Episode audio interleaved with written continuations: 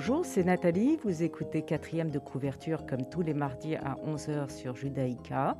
Nous découvrons un livre en compagnie d'un invité et aujourd'hui, Gilles Paris est avec nous. Bonjour Gilles. Bonjour Nathalie. Vous êtes attaché de presse dans l'édition, d'abord chez euh, La Thèse, puis Plomb, et pour votre propre compte depuis 35 ans. Vous êtes aussi et surtout écrivain. Votre premier roman, Papa et Maman sont morts, Le Seuil de 1991, euh, a été adapté au cinéma et le suivant un grand succès, un best-seller, autobiographie d'une courgette, qui a eu de nombreux prix, qui a eu, c'était un film aussi. Tout à fait, un film de Claude Barras euh, en 2016.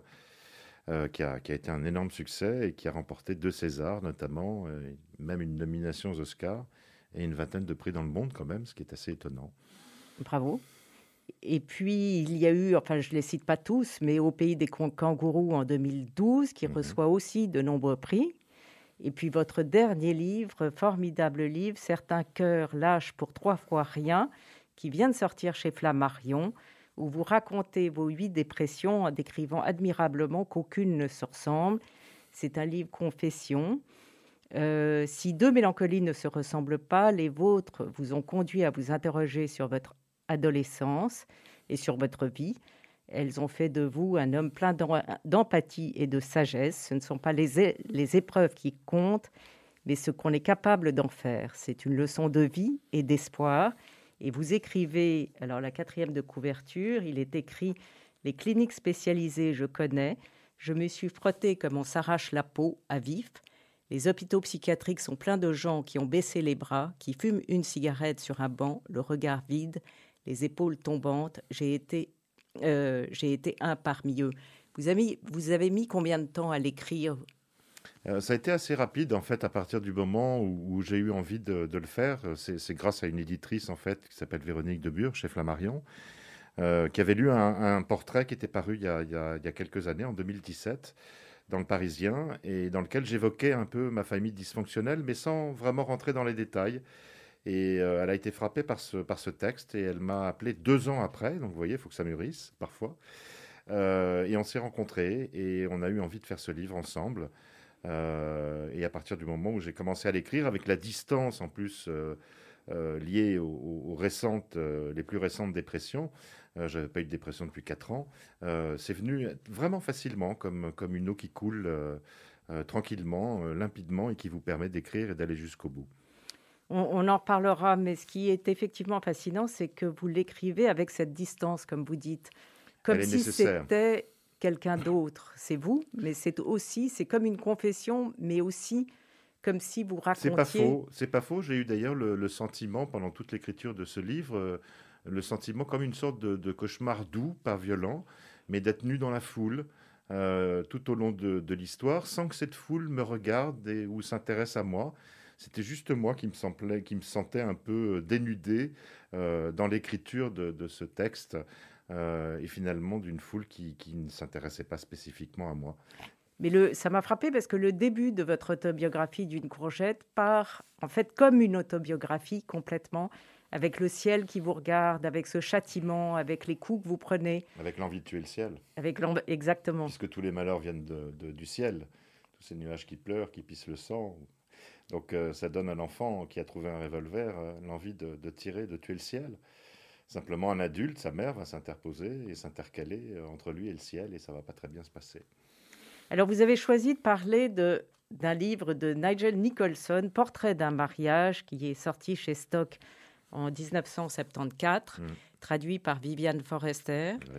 Alors, euh, Nigel Nicholson est le fils de Harold Nicholson, qui est un homme politique, un journaliste, et surtout, la plus connue, Vita Sackville West. West euh, et il raconte ses parents qui se sont mariés par amour et dont l'affection n'a cessé de bien que chacun d'eux ait été fidèle, infidèle l'un à l'autre, et surtout, ils étaient tous les deux homosexuels. Euh, voilà, tout à fait. L'histoire est assez belle parce qu'en fait, ils ont eu deux fils, hein, très exactement. Et, Nigel, qui était donc celui qui, qui, euh, qui tient le, le, livre, qui tient un peu les rênes du livre, a découvert à la mort de sa mère une sorte de serviette dont il a arraché littéralement le l'ouverture pour pouvoir découvrir ce qu'il y avait dedans. Et il a découvert à peu près une centaine de feuillets où sa mère se racontait à la première personne, une sorte de journal intime. Euh, il n'a pas osé en parler à son père à ce moment-là parce que son père n'était pas en très bonne santé. Puis il avait peur que ça provoque en lui un choc, une sorte de. Et, sa mère était, racontait euh, leur histoire d'une façon assez libertine, assez, euh, assez étonnante. Il a découvert une mère dont il ignorait tout quelque part. Et quand il a eu envie d'écrire ce livre, il, a, fait un choix très particulier qui était au fond d'alterner un peu ses souvenirs qu'il avait lui de ses parents euh, et ses souvenirs étant confrontés quelque part au journal euh, de sa mère. Et c'est là toute la beauté du livre, hein, parce qu'on va découvrir euh, Nigel Nicholson dit lui-même de, de, ses, de, ses, parents qui sont une sorte de porc l'un pour l'autre, et que chacune de leurs liaisons extérieures était comme une escale, au fond, finalement, une manière, au fond, de, de s'évader. Le père était un diplomate célèbre. Euh, qui, a, eu beaucoup d'aventures avec, avec des hommes. On connaît moins le détail de ses aventures que celle de Vita Sackville-Ouest, tout simplement parce que Vita Sackville-Ouest a une longue liaison euh, avec Virginia Woolf, euh, qui, a, été d'ailleurs assez conséquente, puisque lorsque Virginia Woolf écrit Orlando, en fait, c'est à, Vita Sackville-Ouest qu'elle s'adresse. Orlando, c'est Vita Sackville-Ouest. Et quand on lit les romans de Vita Sackville-Ouest, il y a un petit côté euh, années 20, Fitzgeraldien. On retrouve la plume de Fitzgerald hein, à travers les romans. Il y a une sorte de légèreté. De, Mais ce qui était très très beau entre Vita Sackville-Ouest et son mari, indépendamment, c'est-à-dire que un adultère, une liaison, pour eux, n'avait aucune conséquence sur le couple. C'est-à-dire que aujourd'hui, on pourrait imaginer euh, facilement qu'un couple se sépare parce que euh, l'un des membres euh, a trompé son mari ou sa femme. et en fait, moi, ça m'a toujours frappé aussi, d'ailleurs, de se dire qu'on pouvait quitter l'homme qu'on aimait ou la femme qu'on aimait simplement parce qu'il vous avait trompé, ce qui me semble totalement absurde. Quand on aime, des, quand on aime les gens, on est capable de pardonner ce genre de choses. C'est presque normal et presque sain dans un couple à un moment donné d'aller voir ailleurs. Alors évidemment, en ce qui concerne Harold Nicholson et Vita Sackville-Ouest, c'était une habitude. Euh, mais, quelle que soit l'aventure que l'une ou l'un avait, ils revenaient constamment l'un vers l'autre. C'est-à-dire que vraiment, c'est 50 ans de mariage, ce portrait d'un mariage. C'est 50 ans d'une vie, c'est pas rien quand même comme histoire d'amour. Il y a un extrait que je vais vous lire justement à propos de ce dont vous parliez. La confiance dans la plupart des mariages signifie la fidélité. Dans le leur, cela signifiait qu'ils se diraient tout de leur infidélité mutuelle, se préviendraient l'un l'autre de toute crise émotionnelle et qu'ils retourneraient, quoi qu'il arrive, à leur noyau commun. M'aimer quoi que je fasse, disait-elle. Et ça revient à, ce que vous disiez, mais dans votre livre aussi, j'en reviens une minute à votre livre, vous parlez beaucoup de votre mariage avec Laurent, qui constitue d'ailleurs un chapitre, et on a l'impression, comme dans ce livre Portrait d'un mariage qu'il s'agit, avec les hauts et les bas, mais d'un mariage heureux, stable, euh, de confiance. C'est important, et puis je pense qu'il y, y, a un côté très tabou euh, dans les couples euh, qui durent longtemps, comme si on, était des, des, des, super-héros, toujours, toujours prêts, toujours partants. non, le sexe a, tendance un peu à, à s'édulcorer, à s'user dans la vie. Euh, ce sont des choses qui arrivent quand on vit depuis longtemps avec quelqu'un. Et le fait d'aller voir ailleurs n'est pas, euh, n'est pas une tromperie. Mais dans, dans euh, leur cas, c'est en sens inverse. Hein. C'est au départ qu'ils commencent à se tromper, qu'ils ont des liaisons dans tous les et sens. Après... Et après, quand, quand l'âge venant, etc., ils, ils, sont de plus en plus amoureux, je dirais. Parce que Vita est allée assez loin. Et qu'au fond, elle, elle, elle s'est un peu brûlée les ailes. On a parlé de Virginia Woolf, mais il y a quand même eu euh, Violaine Tréfusis aussi, qui était. Euh, alors pour le coup, une passion. Voilà, réellement une passion, dévorante. Et alors, qu'est-ce qu'elle faisait avec euh, avec la Tréfusis elles, se, elles allaient sur la côte d'Azur ensemble, ça c'est une histoire absolument dingue. L'une se travestissait en homme, en général c'était plutôt Tréfusis. et alors elles étaient accueillies par la, société, la grande société bourgeoise de l'époque.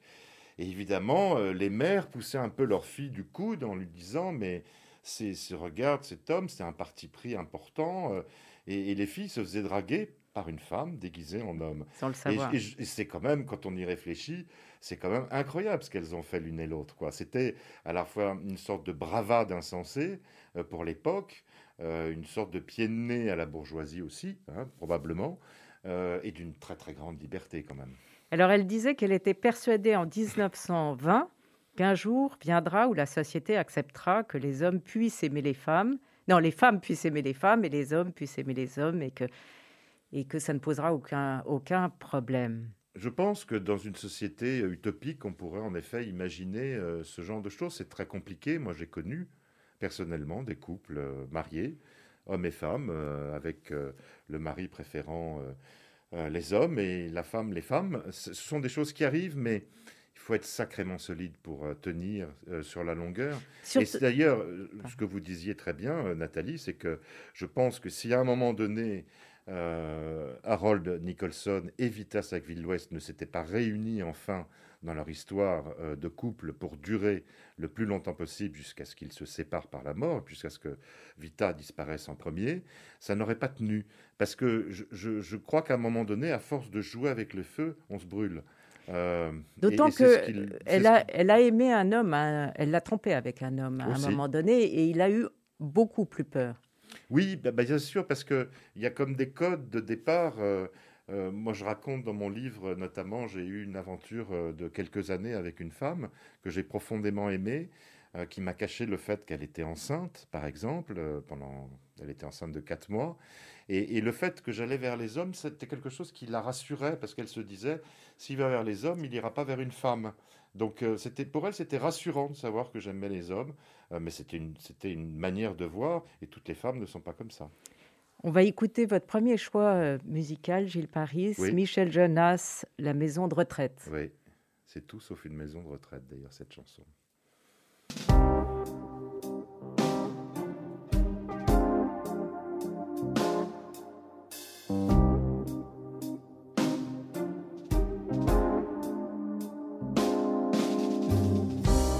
Retrouvé ta lettre où tu disais peut-être un jour on sera trop vieux pour s'écrire des poèmes, pour se dire que l'on s'aime, se regarder dans les yeux. Tu parlais de naufrage d'un corps qui n'a plus d'âge et qui s'en va doucement. De la peur de vieillir et d'avoir à subir l'impertinence du temps de ne plus pouvoir s'aimer si la mémoire s'en va et qu'on ne se reconnaît plus. Et perdre, me disais-tu, le plaisir de me plaire, l'envie de me séduire. Peur de la dépendance et de finir sa vie dans une maison de retraite, de la fin qui commence, de l'esprit qui divague peur de ne plus pouvoir un jour rire à mes blagues. Mais tout ça c'est des bêtises, est-ce que tu réalises, on sera jamais trop vieux pour s'écrire des poèmes, pour se dire que l'on s'aime, se regarder dans les yeux. Et je veillerai sur toi et tu veilleras sur moi, ce sera jamais fini on se dira mon amour jusqu'à la fin des jours et le jour et la nuit.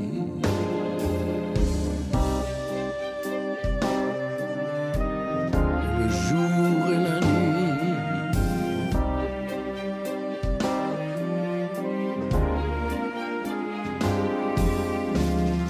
Et leur maison de retraite, ça je te jure sur ma tête, nous on n'ira jamais. On dormira dehors regardera les étoiles. On vivra libre et digne. On se tiendra par la main comme à nos 18 ans qu'on marchait tous les deux sur des sentiers perdus au début du printemps. Et on pourra toujours raconter des bêtises et dire n'importe quoi vivra libre et digne.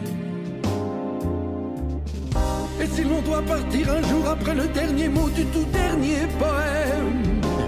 On partira ensemble, tu comprends? On sera jamais trop vieux.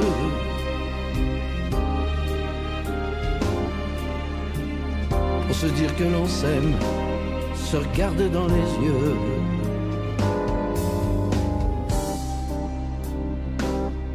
On sera jamais trop vieux pour se dire que l'on s'aime, se regarder dans les yeux.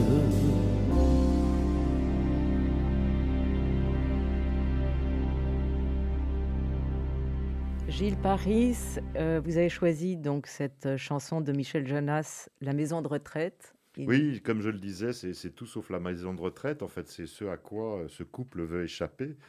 Et, c'est une très belle chanson qui montre que l'amour n'a pas de frontières et pas d'âge, au fond, finalement, euh, qu'on peut s'aimer, se désirer euh, jusqu'à la fin. Euh, et je trouve que c'est une chanson qui, est sous, des, airs à la Jonas, très mélancolique, très, très marquée comme ça par, les cuivres, est un hymne à l'amour, en fait, incroyable. Vous avez écrit chez Flammarion Certains cœurs lâchent pour trois fois rien, qu'il faut lire, qui est vraiment bien. Euh, et ça m'a frappé que vous choisissiez le portrait d'un mariage, parce que dans les deux cas, ça n'a rien à voir, hein, mais euh, il y a ce, poids de la famille. Pourquoi est-ce que l'enfance a une telle importance Je dirais que l'enfance, l'enfance et l'adolescence, d'ailleurs, ont une importance considérable, puisque c'est ce qui nous construit une fois adultes. C'est-à-dire que si on, gomme cette partie de l'enfance et de l'adolescence, on n'est pas capable de se comprendre soi-même. C'est très important, au contraire. Euh, d'ailleurs, quand on a des, réflexions, des choix à faire dans la vie, euh, euh, des idées qu'il faut approfondir, c'est dans le creusot de l'enfance et de l'adolescence qu'il faut aller chercher tout ça. C'est très important. Ça nous quitte jamais. Ce sont des périodes qui sont toujours avec nous. Nigel Nicholson décrit les rapports que donc sa mère Vita avec sa mère qui était terrible. Euh, sa mère ne l'aimait pas, n'arrêtait pas de la critiquer. Hmm. Il y a des phrases absolument terribles. Elle la trouve moche, mal habillée, euh, euh, crétine, enfin tout y oui, passe. Oui, elle en, fait, elle, en fait une, elle en fait une litanie de choses, ce qui d'ailleurs laisse à, présager que, que, Vita, par la suite, voudra d'une vie à l'opposé de ce qu'elle a pu connaître chez elle et, d'un point de vue familial, bien et, sûr. Et comme vous, elle, elle, écrit avec une certaine distance. Elle dit, à propos de sa mère, elle m'a aimé bébé.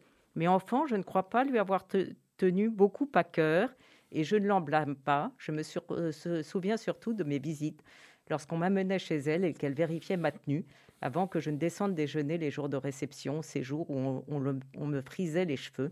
Je n'étais jamais convenable, j'étais toujours malheureuse et les réceptions gâchaient mes étés. C'est une époque aussi où, d'ailleurs vous le laissez sous-entendre dans cette lecture, où la tenue euh, comptait avec l'environnement, c'est-à-dire qu'on habillait les enfants euh, en fonction des couleurs du buffet, par exemple. Donc euh, c'est terrifiant d'ailleurs quand on y réfléchit. Et je pense que cette grande liberté qu'elle a acquise par la suite, Vita, à la fois et dans ses livres qui sont d'un abord prime sautier, mais qui sont assez profonds finalement, euh, c'est quand même une personne qui a, dû beaucoup réfléchir sur elle-même et sur ce qu'elle avait vécu euh, auparavant. Et ces livres sont, j'aime beaucoup ces livres parce que, en particulier deux qui sont euh, Toute passion abolie, qui est l'histoire d'une vieille dame qui, une fois que son mari est mort, décide de vivre comme elle l'entend mhm. et contre ses enfants qui veulent gérer leur propre vie. On voit bien la rébellion, on voit bien le... Voilà, c'est tout à propos de la liberté qu'elle avait qu'elle avait et qu'elle a, a acquise durement d'ailleurs hein, avec Harold Nicholson. Elle n'a pas choisi euh, cet homme par hasard. Elle a choisi Harold Nicholson parce qu'avec lui, elle a pu développer cette, cette grande liberté de vivre qu'elle n'aurait jamais eue si elle avait suivi les conseils de sa mère ou de son père. Euh, et elle a préféré, euh, préféré vivre par elle-même. Elle a eu bien raison. Et dans votre livre, on a l'impression aussi que vous cherchez euh, à transgresser, à être vous-même, à oui, parce surpasser que j'avais, les traumatismes. Mère, alors, ma mère était, était, elle était plus une épouse, elle l'a dit souvent, plus une épouse qu'une mère. Et donc, elle n'était pas très tendre, euh, ni avec moi, ni avec ma sœur. Euh, elle savait pas s'y prendre d'une certaine manière. Elle était très. Il y avait une forme d'indifférence aussi chez elle. Euh, je fais partie d'une génération, euh, j'ai 60, 61 ans, bientôt 62, euh, mais quand j'étais enfant, ma mère m'habillait, elle me laissait des affaires, et quelquefois c'était monstrueux, c'était j'avais un short violet, une chemise orange, par exemple, des, des, choses qui n'allaient pas ensemble et, que j'acceptais à l'époque parce que c'était comme ça. soit je récupérais les affaires de ma sœur aînée, euh, soit je récupérais des choses qu'elle avait glanées à droite à gauche, et on n'avait pas notre mot à dire sur ça. Et je pense que par la suite, euh, comme elle a énormément souffert de la séparation, euh, du divorce, j'ai toujours eu de l'indulgence envers elle. et je lui ai pardonné à peu près tout ce qu'elle a fait et tout ce qu'elle n'a pas fait surtout, puisque elle avait à la fois une forme d'indifférence et puis de, de, chez elle et puis de elle était tout à mon père, quoi. Enfin, il, vous parlait surtout de votre père, qui est, qui est, qui ah, Lui, c'est autre chose. Voilà. Lui, c'est autre chose. Violent, qui est terrible. Alors, il est, il est colérique surtout. Alors, c'est terrible les gens colériques parce que, d'abord, les gens qui se mettent en colère, vous remarquerez qu'ils se mettent jamais en colère pour les raisons pour lesquelles ils se mettent en colère. C'est-à-dire qu'il y a autre chose derrière. Euh. Mais ça tombe Là, sur vous. vous allez chercher encore dans l'enfance ou dans l'adolescence. En ce qui le concerne, il a été reconnu tardivement par son père. Il l'a à peine connu. Et donc, euh, à partir de ce moment-là, il aurait pu choisir un scénario différent, mais il a reproduit le même avec moi. Euh, et puis, il, était aussi très enjoué, très, blagueur. Alors, des blagues que moi je trouvais nulles, comme je le dis dans le livre, euh, ou grivoises, ou ça me plaisait pas beaucoup. Euh, mais la colère, c'est aussi l'antichambre de la violence. Donc, il a fini par accéder à cette forme de violence envers moi, et ça a été terrible vous lui écrivez une lettre dans le livre, et c'est une, une, une, confession euh, assez bouleversante. Euh, et vous avez choisi de parler donc de Portrait d'un mariage de Nigel Nicholson, où c'est euh, où là encore Vita écrit sa vie. C'était c'était une autobiographie, c'était un journal, et puis son, comme vous disiez, son fils va le commenter et sortir son journal. D'ailleurs, c'est assez, quand on y réfléchit, c'est assez risqué de sa part parce que elle, elle en a parlé absolument à personne de ce journal. Elle l'a enfermé dans une, dans une sacoche. Le fils va, la, va donc l'ouvrir. Mais il aurait très bien pu décider de l'enterrer. Euh, même si, même si dans l'intérieur de la sacoche et même à l'intérieur de ses feuillets, euh, elle, elle, envisage une publication, le fils aurait pu s'y opposer, puisque au fond, finalement, il en devenait euh, légataire il aurait pu renoncer au, texte et heureusement, il ne l'a pas fait. Gilles Paris, est-ce que vous allez continuer dans le genre de l'auto-biographie euh, fiction Non, c'est un, un, livre très à part dans, dans, tout ce que j'ai fait. J'écris beaucoup de fiction, surtout des romans, des nouvelles. Et je, je, reviens, pour mon prochain livre, je reviendrai à la fiction. Je ne crois pas que je réécrirai un livre de non-fiction avant longtemps. Si j'en réécris un, et, très souvent d'ailleurs, c'est pour ça que je voulais dire que ce n'est pas une autobiographie comme vous l'avez précisé, mais euh, plus un livre de fragments, de mémoires. D'abord, je suis beaucoup trop jeune pour écrire une autobiographie. Je vais attendre d'avoir 100 ans. Euh, et peut-être qu'à ce moment-là, je m'y mettrai, mais pas tout de suite. On va écouter votre deuxième choix musical qui est euh, Washed Out, Hunt. Oui, j'adore. Sublime. On l'écoute.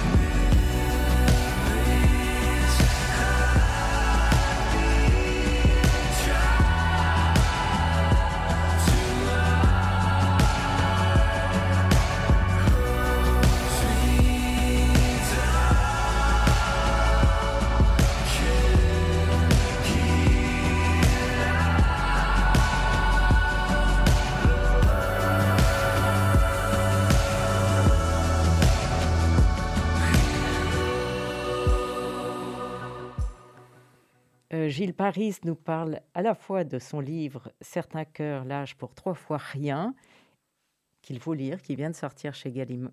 Pardon, Flammarion, quelle horreur. C'est le même groupe. C'est le même groupe, mais quand même. Et euh, Nigel Nicholson, Portrait d'un mariage. Euh, vous, avez, vous avez parlé de cette musique que vous venez de choisir. Et vous expliquez dans votre livre que vous écoutez énormément de musique. Énormément, je fais des, playlists, j'en fais deux par mois, de 100 titres chacune, donc il faut trouver les morceaux. Euh, d'abord parce que j'écoute beaucoup de musique tout le temps, chez moi et dans la rue. Et puis parce qu'elle m'aide souvent à écrire, en tout cas à démarrer un livre. Euh, c'est une forme de sensibilité euh, propre à la musique, en fait, de ce qu'elle provoque en vous euh, quand vous essayez d'écrire. c'est vrai que par contre, quand je, une fois que les livres sont terminés, on va dire le premier jet, et que je vais recommencer le livre et le mettre à plat et le travailler, j'ai besoin de silence à ce moment-là. Mais au départ, la musique est, une sorte de moteur, en fait, permanent. Et je trouve d'ailleurs que la musique symbolise tous les états qu'on peut traverser en une journée l'exaltation, la joie, la tristesse euh, l'enfermement, peu importe, euh, il y a une musique pour tout. Euh, j'aimerais revenir sur le titre qui est magnifique, Certains cœurs lâchent pour trois fois rien. Vous, vous, êtes parti par le, sur le titre Enfin, c'était, il s'est imposé à, vous au départ Alors en fait, oui, il s'est imposé tout de suite parce que c'est un titre qui a, qui a, une véritable raison d'être au départ. lors de ma dernière tentative de suicide, euh, je me réveille euh, auprès d'un médecin et cet homme, très gentiment, très doucement, un peu euh, d'une façon très paternaliste, au fond, me dit, vous savez, avec ce que vous avez pris, d'autres y seraient restés. Parce qu'on ne se rend jamais compte quand on met une poignée de médicaments dans sa main et qu'on les avale sur un verre de whisky, on ne se rend pas compte de ce que ça peut provoquer en soi. Et on a toujours, moi j'avais toujours le sentiment de vouloir m'en échapper. Hein. Euh, mes tentatives étaient liées à, une, je les appelais mes tentatives de survie, c'est-à-dire que vraiment pour moi réussir c'était être vivant, c'était surtout pas y rester. Euh, mais ce que m'a dit le médecin jour-là, certains cœurs lâchent pour toi fois rien, ça m'a vraiment fait réfléchir sur euh, l'absurdité au fond de mon acte. et sur ça, ça, fait, ça, ça a été comme une sorte d'électrochoc au fond finalement et je me suis rendu compte que cette comédie avait assez duré et que, euh, a priori, plus jamais je, n'y goûterais, grâce à ce médecin.